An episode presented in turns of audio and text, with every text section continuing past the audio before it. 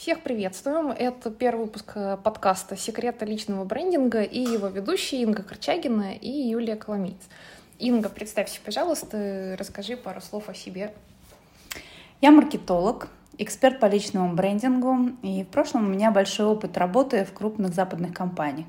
Я и сейчас с ними работаю, и последние 8 лет я еще преподаю. Сначала преподавала в Российской академии предпринимательства, сейчас преподаю в Высшей школе экономики, веду личных клиентов по брендингу, также группы и мастер-классы. И последние несколько лет специализируюсь на этой теме. Юль, а теперь ты несколько слов о себе. Да, скажу сразу, что Инга настоящий эксперт э, в теме личного бренда, э, тогда как я неофит. То есть я ничего про это не знаю. А, но так получилось, что последние три месяца мы с Ингой очень плотно общаемся, и тема личного бренда меня просто жутко завлекла. И мне стало интересно о ней разговаривать, делиться. Собственно, так и появилась идея этого подкаста. В первом выпуске мы поговорим на такую тему, да, вот что такое вообще личный бренд. И у меня первый вопрос к тебе, Инга. Вот расскажи, пожалуйста, что сейчас личный бренд в современном мире, да, что он из себя представляет, и что это лично для тебя? Ну, вообще бренд — это восприятие, бренд — это ассоциация. Из теории классической э, маркетинговой так и говорят, что бренд — это совокупность ассоциаций или восприятий для клиента. Если это переводить на язык персональный, на язык человека, то я бы сказала, что это то восприятие тебя например, которая играет для человека, который имеет это восприятие, ценность. То есть, как тебя воспринимают и какова ценность тебя вот в этом восприятии. Да? И поэтому эм, для меня это вообще очень интересная э, тема. Почему? Потому что я 20 лет занималась продуктным э, брендингом, маркетингом, и здесь продукт — это человек как бы это цинично не звучало, может быть. Но если мы смотрим, что человек это продукт, как он воспринимается, и дальше э, вся классическая теория брендинга, пожалуйста, к вашим услугам. Но, конечно, нужно учитывать психологический фактор, потому что э, человек это не вещь, да, у него есть и особенности психики и все такое. Поэтому здесь еще и психология играет определенную роль. Но, тем не менее, а все какие-то столпы, какие-то классические вещи, а, присущие теории маркетинга, они здесь релевантны. То есть, получается, фактически а, личный бренд — это ну, некая аналогия да, там, подхода к выводу на рынок продуктов, только в данном случае в виде продукта человек, да? живое, mm. живая какая-то персона. Да, потому что на тему личного бренда сейчас, конечно, много фантазий и иллюзий, честно скажу. Потому что тема модная, тема крутая, да, и очень многие люди об этом говорят. Но поскольку я маркетолог, я, конечно, рассматриваю это с точки зрения каких-то таких классических вещей. И раз брендинг, а, маркетинговое понятие, значит, брендинг человека тоже маркетинговое понятие. Вот это очень интересно, потому что меня, честно говоря, вот до момента, да, пока мы стали с тобой общаться, всегда было разделение, что э, есть э, медийные персоны, политики, актеры, да, то есть некая каста избранных людей, э, которые занимаются личным брендом, э, для которых это правда вот ну что-то такое из серии must have да, там э, некая даже какая-то социальная принадлежность, да, то есть перейдя на определенный уровень, ты уже без личного бренда не можешь. И получается, что есть еще вот обычные люди, да, которые работают, да, там ходят по своим делам. И вот для меня, наверное, самым большим инсайтом было то, что э, это разделение, конечно, у меня окончательно ушло.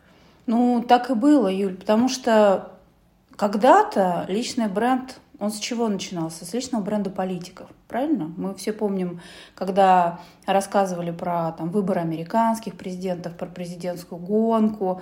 И для того, чтобы э, дать там, Америке ценность вот, своего лидера, там, одного или другого, то, конечно же, э, президентская гонка, она включала в себя очень большую часть личного брендинга вот этого самого президента, президентов, претендентов на лидирующую роль. А, также в шоу-бизнесе. Да, почему? Потому что а, какой-то актер известный это всегда ассоциация, это всегда определенное восприятие. И мы фильм воспринимаем зачастую через вот призму восприятия. Ну, кстати, да, актера. соглашусь. Вот тот же Форест Гамп, да, ты говоришь Форест Гамп, у тебя сразу а, возникает очень четкий образ э, персонажа, и тебе даже говорить ничего не надо. Да, и ты сразу можешь понять, да, вот этот фильм я буду смотреть. И, кстати говоря, э, зачастую вот тот самый личный брендинг у актера, он может стать его проклятием. Как раз-таки поэтому. А когда что... он становится его заложником? Конечно. На языке артистов, языке шоу-бизнеса это звучит, он стал заложником одной роли. Да, вот, например, там взять мушкетеров Игорь Старыгин. То есть он стал за, заложником роли Арамиса, такого романтического молодого человека. Ему потом просто не давали других ролей. То есть так получилось, что его личный бренд и та ассоциация, которая в актерском мире от него, как от актера, она просто вот так вот с ним э, сроднилась, сплелась, и все, и сыграла для него плохую роль. Ну да, да, получается, что так. А вот интересно, есть какой-то президент в Америке, э, который считается вот номер один, с которым начался вот личный бренд э, в терминах фундаментального маркетинга? Ну, я думаю, Рейган. что, наверное, больше всего говорили сначала про Кеннеди. А, Кеннеди, конечно, да. Да, и потом уже все началось. Но вообще, надо сказать, что брендинг... Э, и, кстати, и Жаклин Кеннеди тоже была да, обладательницей личного бренда 100%. Да, да, да, и до сих пор. Вообще, личный бренд, надо сказать, что это явление считается ультрасовременное. Да нет. Э, не ультрасовременная. Всегда в 20 веке было уже много личных брендов. Мерлин Монро, Жаклин Кеннеди, Коко Шанель, Эсте Лаудер. Louis Vuitton. Louis Vuitton. Cartier. Вы посмотрите. Пикассо. Да. Шикарный пример бренда. Рембрандт и так далее. То есть мы знаем огромное количество известных брендов. Кстати, очень много старых брендов, им где-то 140-160 лет, там, как Эрме, там, Cartier и так далее.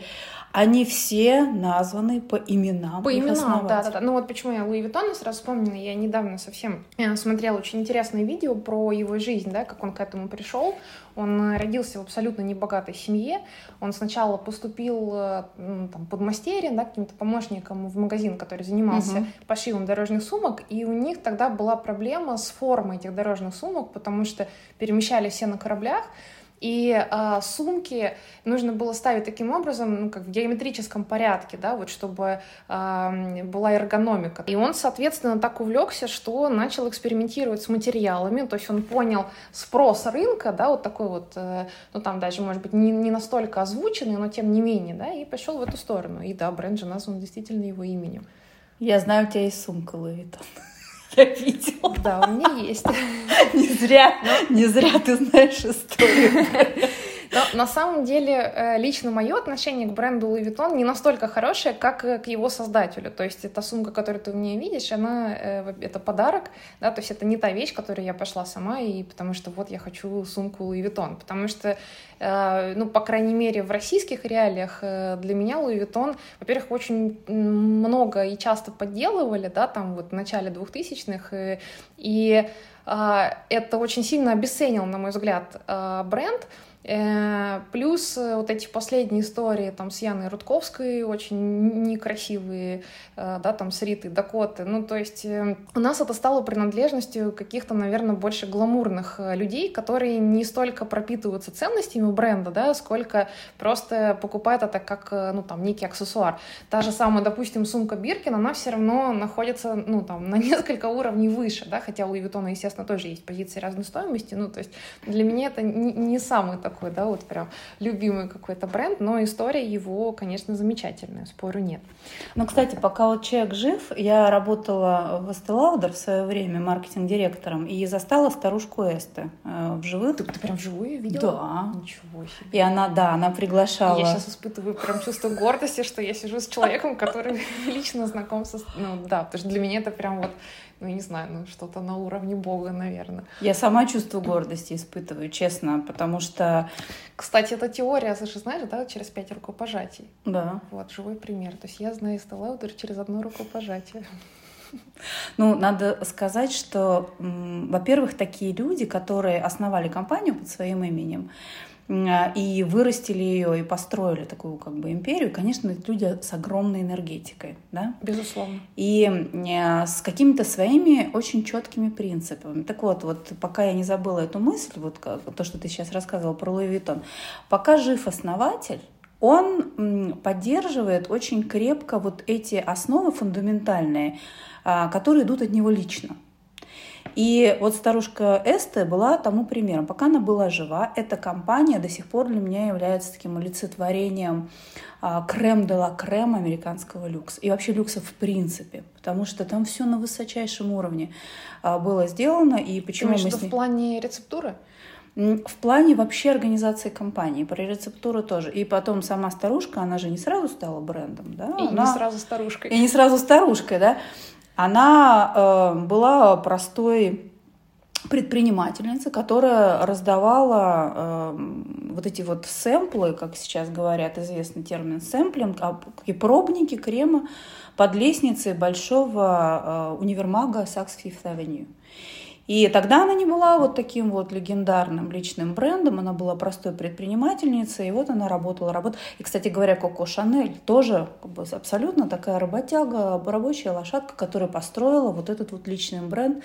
И вот эти принципы люкса, качественной работы, огромного там трудоголизма и так далее, и так далее. И вот когда ты с такими людьми рядом сидишь, имеешь возможность хотя бы рядом постоять или руку пожать, ну, это, конечно... Ну, это мощно. Это, это мощно, потому что ты мощно. чувствуешь вот эту да. энергию да.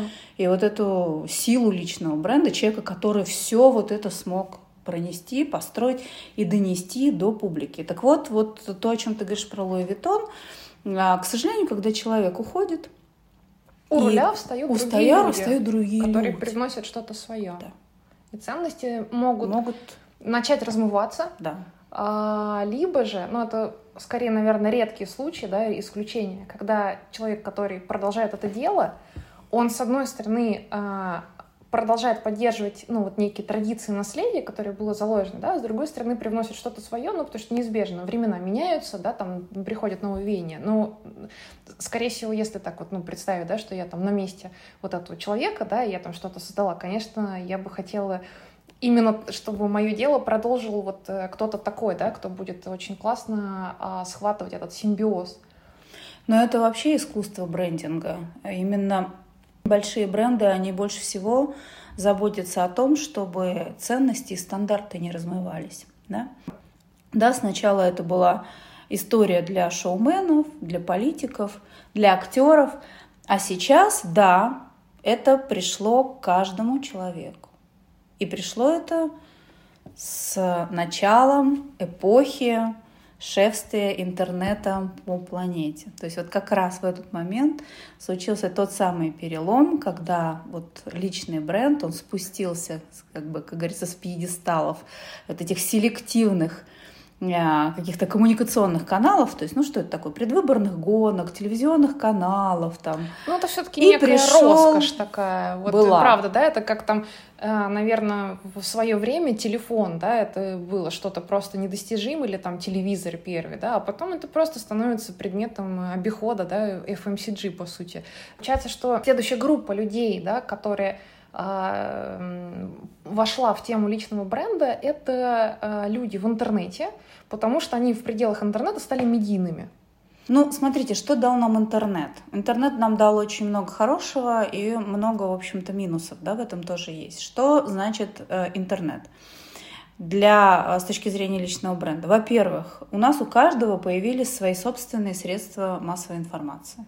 Правильно? То есть вы можете, сейчас каждый может сделать из своего Фейсбука, Ютуба э, средства массовой информации себя. Зачем это делать? Затем, чтобы тебя заметили. В интернете все сливается. И не будем говорить банальные вещи о том, что в мире все движется с бешеной скоростью, да, там и так далее, и так далее. Это все, все прекрасно знают. Но результатом увеличения скоростей является что? Сливается все. Все сливается. И люди сливаются. Что это значит? Ну, например, если брать корпоративный мир, раньше э, директор по кадрам, HR-менеджер, он э, резюме на какую-то конкретную позицию читал следующим образом. Он прямо открывал, а, резюме, три страницы, прочитывал, там, изучал, какой опыт, что за человек. Сейчас нет. Сейчас как смотрят? Прочли первую вот шапку, где написано там какие-то данные личные и такой э, абзац о том, кто это. И все. Нету времени у а, HR, у там, руководителя исследовать отдела, твое исследовать дело, твое да, личное там, погружаться. Дело. А что у тебя Нет. было в седьмом классе? что у тебя было пять лет назад? Абсолютно. То есть сейчас это вот так вот прям пролистывается все, да, и задача, это такой пример вот хороший, и в интернете, и в жизни то же самое. Нужно сделать так, чтобы тебя максимально быстро выхватили из толпы. Это вот то, что связано с интернетом. Там в личном брендинге там, да, гораздо больше всяких нюансов, но с появлением интернета нужно, чтобы тебя выхватили.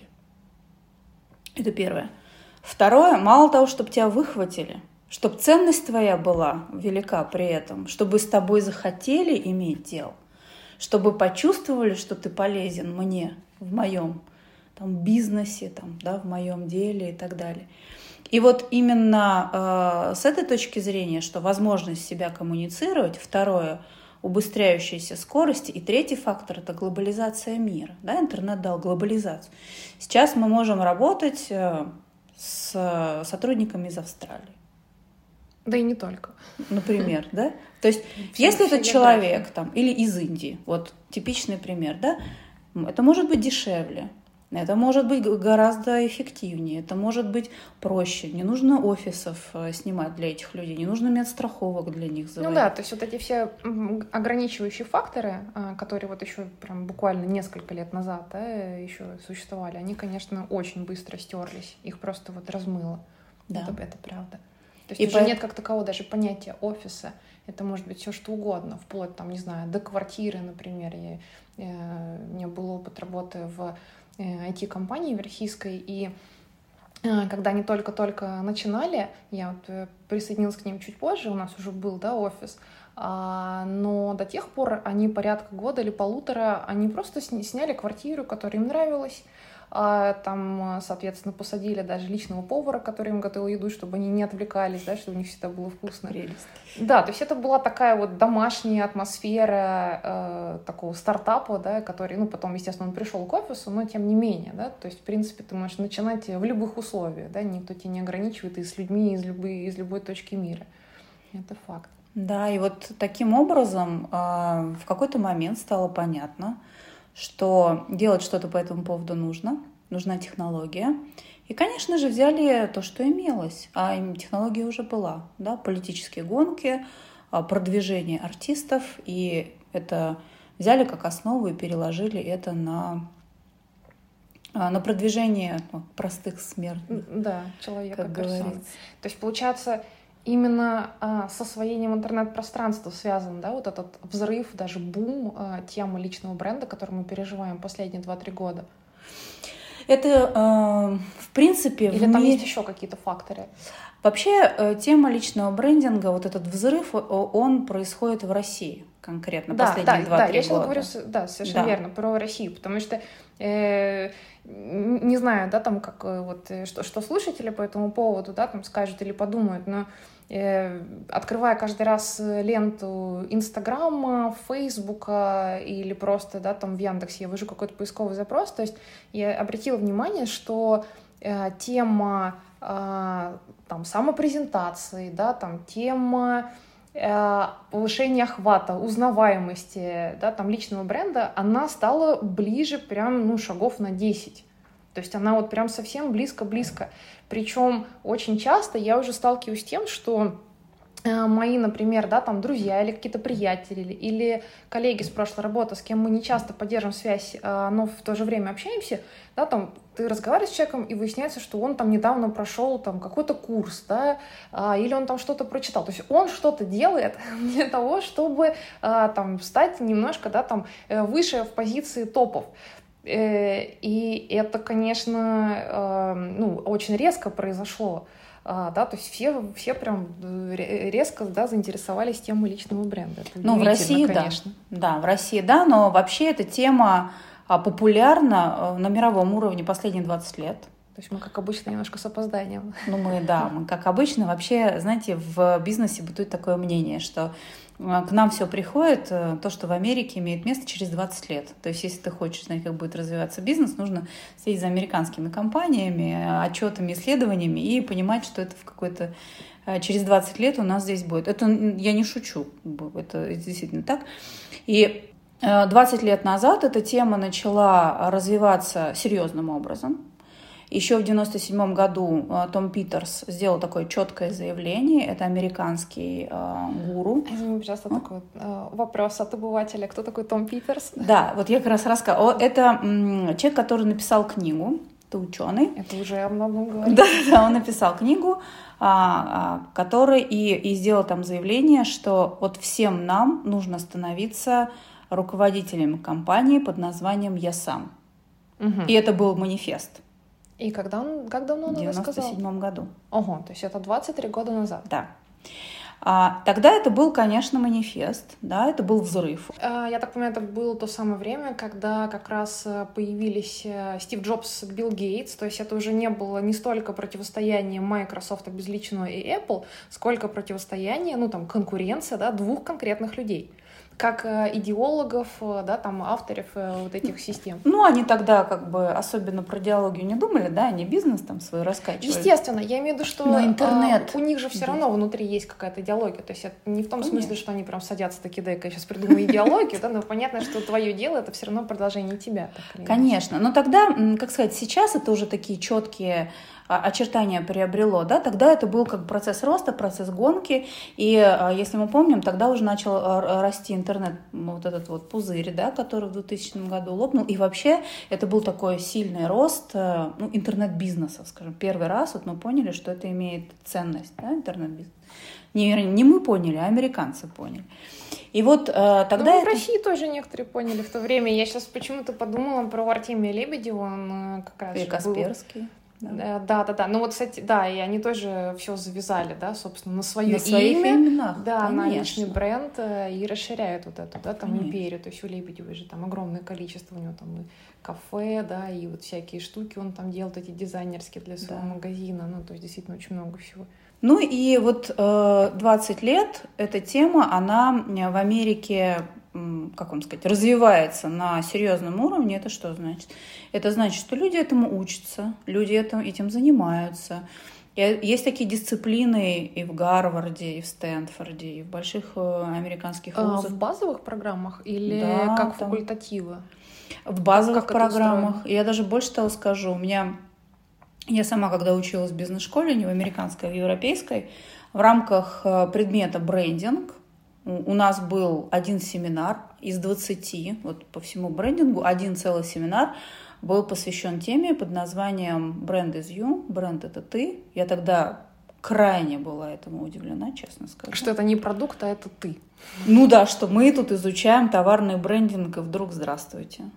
Да, как... И, и как тебе быстро удалось перестроиться, ну, то есть понять, да, вот, потому что на самом деле э, я замечала и по себе тоже помню, ну, поскольку все-таки мой, мой вход в тему случился, да, там несколько месяцев назад, как я вначале сказала, я еще помню об этом, э, что а, когда ты первый раз говоришь человеку, что ты продукт, да, идет сначала, мне кажется, больше эмоций, да, отторжение, отрицание, потому что такой, ну в смысле я продукт, я же человек, а как же, да, я же человек, а как же моя ценность, а э, Потом ты начинаешь понимать, что тут дело не в конкретном слове, да, а в том смысле, в той сути, которая вкладывается. Это не говорит о том, что мы все товары да, выставлены на Э, неком рынке. Но в то же время а, у нас, э, ну, как бы у каждого есть какой-то аватар, ну, как минимум в интернете точно, да, то есть э, некий образ. Поэтому, в общем, ничего плохого в этом нет. Но вот интересно у тебя, да, ты, ты же все-таки, ну, там, пришла из профессионального маркетинга, то есть как быстро произошел этот переход, и что ты поняла, что, что они имеют в виду, да, и, как сказать, согласилась и сказала, да, ребята, я вас поддерживаю. Я очень спокойно к этому а, отнеслась и отношусь. Вот у меня нету, я знаю, что что люди воспринимают это с отторжением так, то что звучит цинично, но а, как маркетолог а, ты привыкаешь всегда смотреть на продукт глазами рынка. Люди привыкают смотреть э, на себя и на жизнь э, как бы глазами психологов. Что это значит? Это значит, человек идет от себя. Он э, как бы ценит свое собственное мнение, и дальше он как бы проецирует это в обществе, да, как в зеркало. Маркетологи поступают наоборот. Ты всегда смотришь а, в обратную а, сторону. В обратную сторону. Ты смотришь извне на продукт. Воспримет ли рынок продукт? Как его нужно запускать? а стоит ли его запускать, да, как его нужно разрабатывать. То есть мы всегда смотрим извне вовнутрь. И поэтому, когда говорят о том, что там, на, на человека надо смотреть как на продукт, это такая привычная история, но только ты смотришь глазами общества на человека. Как общество воспринимает данного конкретного Ну да, человека. и тогда уже в этом нет особого цинизма, это просто как, ну, неизбежная данность жизни, потому что, ну, как ни крути, мы все друг на друга как-то смотрим. Конечно, и в России особенно, все мы знаем, есть такая особенность менталитета, мы не привыкли себя продавать. Да? Нам ну, достаточно... Нам стыдно, нам, нам стыдно, скромность да, что ты высовываешься, да, там не выделяйся. Да, это особенность, э, как сказать, это чисто культурная особенность, и это не хорошо или не плохо. У американцев такой культурной особенности нет. Они знают, что свои достижения и себя нужно продавать 50 на 50. Вот ты 50% осуществляешь свои достижения, активность, и 50% ты их продаешь, демонстрируешь. Ну да, соглашусь. Вообще само понятие американской мечты — да, которая зародилась, э, когда уже там Штаты набрали силу, а это же, в общем-то, про то, что ты приезжаешь вообще без связей, да, там, без ресурсов, и, соответственно, на вот этой новой, да, там, земле возможностей очень быстро достигаешь успеха, причем любым способом, да, и, наверное, еще в этой американской мечте есть такой интересный параметр, который тоже э, в российском обществе по-другому воспринимается. А, там нет дифференциации, что стыдно, что не стыдно, то есть э, неважно, да, вот ты достиг чего-то, да, ты уже молодец, никто не будет тебя, да, там проверять.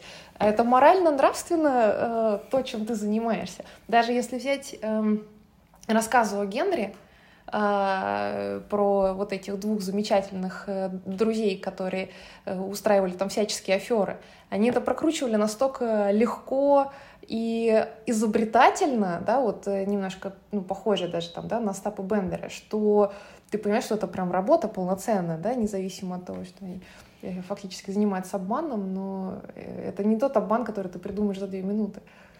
Да, и, а у нас наоборот. Нам долгое время говорили, многие годы, и многие с этим выросли, и даже те, кто достаточно молоды сейчас, что работа сама за тебя все скажет. Да? А времена поменялись с приходом э, диджитализации, цифровизации, с приходом интернета.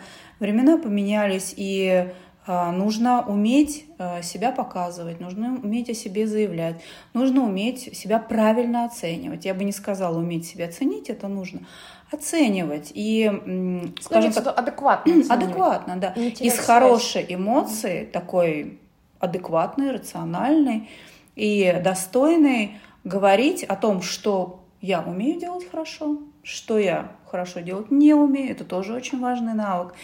И делать это заметно, и делать это искренне, подлинно, и я бы сказала элегантно. Это, в общем-то, большой навык. Да, то есть это же не значит, что э, человеку теперь нужно выбегать на улицу, да, и, и кричать, и кричать да. я нет, такой-то, да, там я, э, не знаю, там э, инженер, да, там я замечательный айтишник, э, да, там я косметолог. То есть это действительно, ну, не про кичливость какую-то, да, там своими Это называется самопиар. Вот если ты начинаешь mm. кричать, да, это самопиар. Вот здесь есть такая хорошая лакмусовая бумажка. Когда э, человек говорит о себе с точки зрения пользы для там, собеседника, для компании, для общества, вот это не самопиар, и это тоже навык. Тут есть хорошая новость, что личный брендинг — это технология. Этому люди учатся, да, то есть этому можно вполне себе научиться и использовать. Но ты, эм, когда человек начинает про себя кричать, вот то, что ты сейчас говоришь, да, он говорит о том, да я молодец, да я столько вот много всего сделал. Он, опять же, говорит как бы с психологической точки зрения, он идет от себя, да, он говорит, что вот я вот это сделал. Если человек идет автоматически, думая глазами другого человека, а что э, для Юли ценно в моих достижениях, да, что для Юли полезно в моей работе. И начинает о себе говорить с этой точки зрения, ты знаешь, Юль, я вот умею делать вот это, я э, могу тебе в этом помочь, да, я вот эффективен в этом, а я это быстро сделаю, ты это быстро сделаешь. Вот это, здесь можно наш как бы бизнес, да, как-то бизнес-проект соединить. Тогда это не самопиар, тогда это польза, это прок, это ценность. Ну, это, кстати, заинтересовывает больше.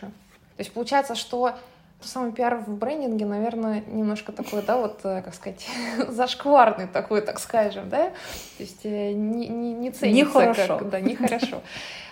Вот эта грамотная презентация, она, по сути, сводится к некой уместности в моменте да, согласно там человеку, ситуации, Компании, целевому запросу, общ, да. Да, который да. есть. То есть тебе нужно все время а, брать и держать в голове вот эту некую объемную картинку, да, а не замыкать все на себе и а, оставаться в таких немножко шорах. Ну и потом у американцев э, есть... Я представляю, сколько еще мы будем всего обсуждать, потому что это только начало, и, честно говоря, хочется поговорить про все детали. Ну, уже, наверное... Ну, я думаю, что мы можем еще немножко поговорить, потому что у меня есть еще один вопрос. Угу. Э, ну, договори то, что ты сейчас Да, да, я вот хотела говорить. сказать, что вот ты такую тему затронула тоже. Наверное, это вообще тема отдельного подкаста, но у американцев, э, у них с детства есть в школе такой предмет, в публичных школах во всех называется коммуникация, communications. И там как раз их учат заниматься не самопиаром, а как раз-таки говорить о себе, делать самопрезентацию вот с точки зрения смотрящего, слушающего. И они блистательно умеют это делать. Я не знаю, я не видела ни одного американца, не умеющего говорить о себе. Они прекрасные презентеры. За счет чего? Они с детства а, учатся, во-первых, как это делать. Раз, два, три, четыре, пять, шесть. Там есть определенные шаги. А во-вторых, они делают это часто, и когда ты это делаешь с детства, это для тебя норма, это считается нормальным. И потом ты это просто наращиваешь. Ну, то есть просто вырабатывается вот такой хороший автоматический да? базовый навык. Не, вообще это очень классная история. Я смотрела одно из э, интервью Дудя, которое достаточно сильно, э, ну так, в интернете хайпануло, там, получается, когда это было, по-моему, в прошлом году или, может быть, в начале этого, про Калифорнию, э, про стартапы. И там, соответственно, Андрей Дороничев, это э, э, руководитель по продукту в Google, то есть он там занимает достаточно крупную должность, он рассказывал очень интересный пример как раз вот об этом предмете communications, что э, дочь у него маленькая, там лет 8-9, она пришла из школы и говорит, я вам сейчас, значит, э, там, мама, папа, покажу презентацию. И он там рассказывает, говорит, мы просто чуть не сели. То есть в смысле презентацию. Она подключила проектор, она вывела слайды, и суть ее презентации сводилась к тому, что она хочет кошку. А, и дальше э, вся презентация а, строилась, э, почему это хорошо, э, да, там, значит, почему им нужно согласиться, ну, то есть какие-то убедительные аргументы, доводы.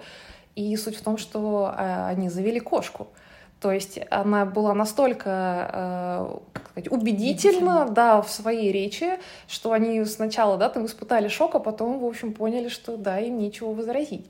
И вот он как раз приводил вот этот пример э, как то, что у американцев в этом смысле есть очень большое преимущество перед нами, да, что это классный навык, которому нас не учат. Даже не то, что не учат, а сейчас далеко даже, ну вот, не все люди понимают, что это правда навык, да, которым нужно, э, которым нужно владеть э, даже в обычной жизни, да, вот если мы так глобально там в, тем, э, в терминах личного бренда не говорим, что это очень сильно облегчает коммуникацию. У меня был момент, ну, такого, наверное, подключения в эту сторону в свое время, когда я попала в первую IT-компанию, я поняла, что стиль общения и стиль мышления в эти компании очень сильно отличается от любого другого бизнеса. Это у меня был опыт работы а, в ритейле, а, да, там в, в FMCG компаниях, и э, там о, стиль общения все равно чуть более эмоциональный. Я говорю сейчас вот про обычный, да, вот э, такой будничный, когда ты там разговариваешь с, коллегами своего отдела и смежного отдела. То есть там люди не особенно задумываются о том, как донести до тебя мысль, как ее там сократить, да, сделать ясно. То есть они просто общаются вот как в обычной бытовой среде. И там очень много шума получается такого информационного мусора, который зачастую этой коммуникации вредит. И я прихожу в IT и понимаю, что да, есть чему поучиться однозначно, и что мне нужно быстро перестраиваться, иначе я буду писать письма, которые они не будут понимать до конца. я не смогу четко доносить, что мне вообще от них нужно. И я что сделала? Я нашла как-то, не помню как, э, книжку а, Барбары Минта «Золотая пирамида». Она, это такая классика американской бизнес-школы, по-моему, 50-60-х годов. То есть она у них там какой-то бестселлер, э, там, трехтысячном издании, что-то такое. Э, правда, очень классная книжка, вот если не читали, прям рекомендую она учит э, фактически э, структурировать да, вот все свои мысли, э, то есть вырабатывать навык, когда ты э, поднимаешься от второстепенных все более-более да, там, к основному тезису и таким образом да, там, структурируешь свою речь, свое изложение, что... Пирамида мысли. Да, да пирамида мысли, да-да-да, совершенно верно.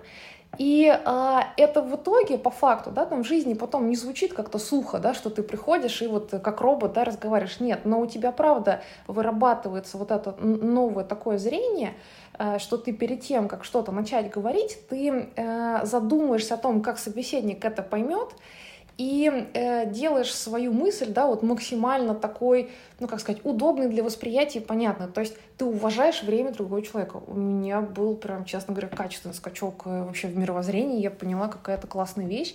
И я влилась очень быстро, и все, да. То есть у меня вот этот языковой барьер, так скажем, да, вот в начале, там, первые два месяца, он прям э, растворился и ушел. Поэтому я даже не боюсь представить, что было бы, если бы у меня в детстве был бы такой предмет communication. Нет, это очень, это было бы очень здорово. Но я тоже я не хочу сказать, что там у американцев все прекрасно, у нас все ужасно. Нет, я всегда не ну за да, это. Но а, лучшие, да, лучшие вещи нужно уважать, их нужно брать. И их нужно м, адаптировать как-то, да, заземлять на свои культурные ценности, да. на свою жизнь, на свою реальность и э, заземлять вот на наш российский менталитет, на наши привычки культурные, на наши особенности. И э, уметь э, о себе говорить, э, как бы, да, тоже как бы от третьего лица, если можно так сказать, совершенно спокойно. Я, кстати говоря, вот работая сейчас в консалтинге, буквально позавчера имела разговор с э, руководителем отдела кадров, мы в декабре будем делать с Российской экономической школой презентацию. И обсуждали этот момент, что мы будем рассказывать о том, а, а, тема будет искусство самопрезентации. Значит, от э, большой консалтинговой компании студентам Российской экономической школы.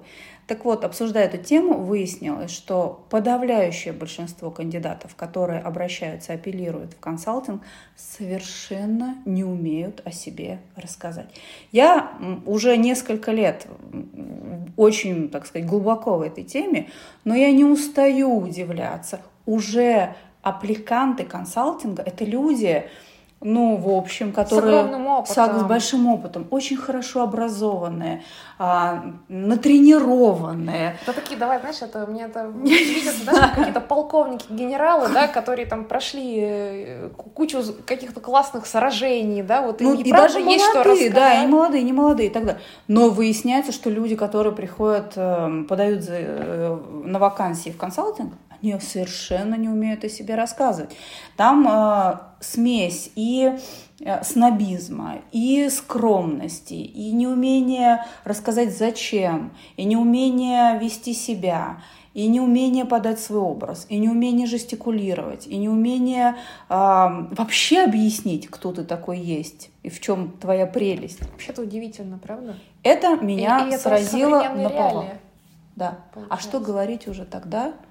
О людях, которые не так сильно тренированы, не так сильно заточены на какой-то высокоинтеллектуальный бизнес. Да.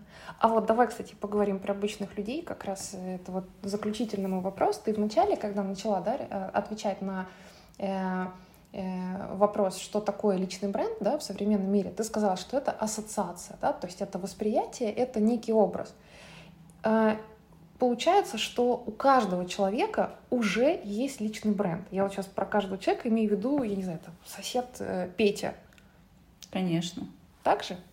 Да, причем у соседа Пети есть личный бренд. Почему? Потому что э, есть восприятие. Я этого человека а, чаще всего, ну, поскольку я этим занимаюсь, у меня так автоматическая да, тренировка, я всегда людей называю одним словом.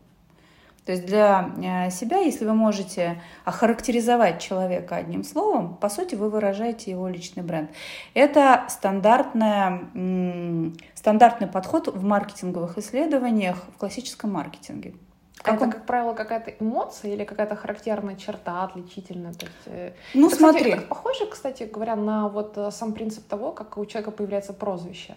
Очень похоже. Даже по сути, вот по да, сути оно. оно. То же самое. Да, и оно как раз-таки вот в детстве, особенно оно очень ярко выражает ту самую-самую сильную выпуклую черту, которая человека, у человека есть, и, предположим, чаще всего за которую ее, э, ее или его ценят. Но вот э, если брать, вернуться к тем же самым там шоуменам, да, более яркие примеры, Алла Борисовна Пугачева, да, Примадонна.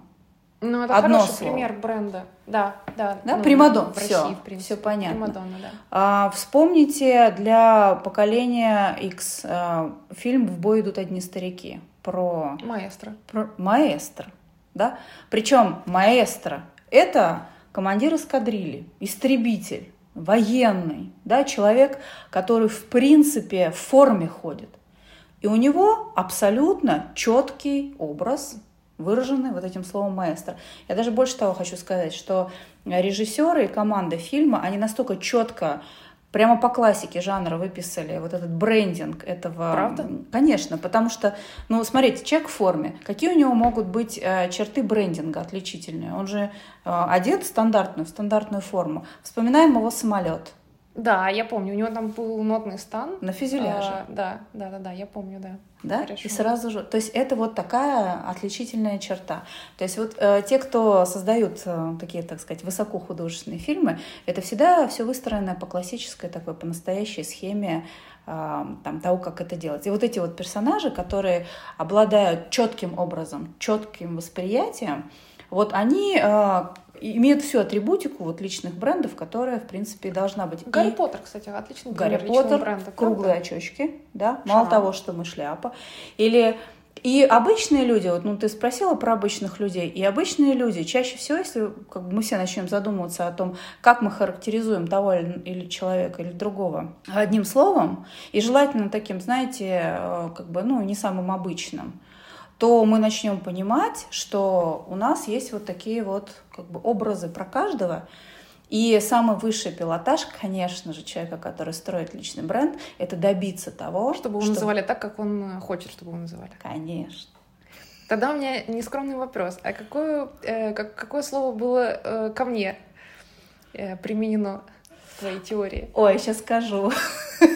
Раз уж мы говорим про личный бренд, Ну, я побуду подопытным кроликом. Да, это, а, зна- знаешь, это, ну, порой даже не одно слово, а э, не одно словосочетание.